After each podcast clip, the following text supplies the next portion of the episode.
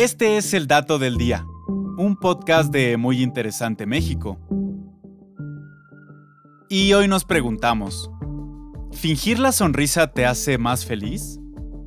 ¿Alguien te ha dicho que deberías sonreír más a menudo? Puede que sea con otra intención, pero al hacerlo podrías tener ciertos beneficios. Por años, en el gremio de la psicología se habló de la hipótesis de retroalimentación facial, esta consiste en considerar el mero hecho de sonreír como una acción que puede provocar efectos positivos en la felicidad. De igual modo, fruncir el ceño debería afectar nuestro estado de ánimo. Un estudio de 1988 analizó dos tipos de expresiones al ver una caricatura. A unas personas se les pidió sostener una pluma con los dientes para simular una sonrisa. A otras, hacerlo con los labios para tener una expresión neutra.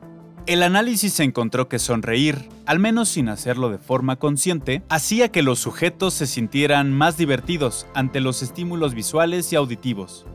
Posteriormente, una revisión de los estudios en 2019 concluyó que sonreír influye en las emociones de las personas, pero el efecto fue residual y poco concluyente. A raíz de esto, un equipo de investigadores de la Universidad de Stanford preparó un estudio similar.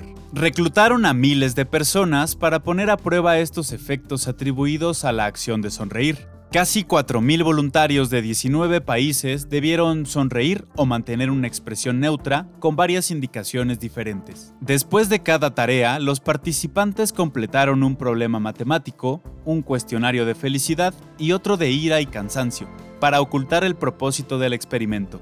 El estudio concluyó que hubo un aumento de la percepción de felicidad, aunque el efecto fue pequeño, equivalente a mirar fotos que evocaran ese sentimiento. Estos resultados sugieren que la retroalimentación facial no solo puede amplificar los sentimientos continuos de felicidad, sino también iniciarlos en contextos neutrales.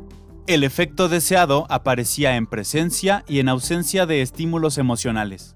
Los expertos opinan que quizá fingir la sonrisa podría influir en nuestro estado de ánimo, porque asociamos sonreír con estar felices, o porque es una acción que activa automáticamente los procesos biológicos asociados con las emociones.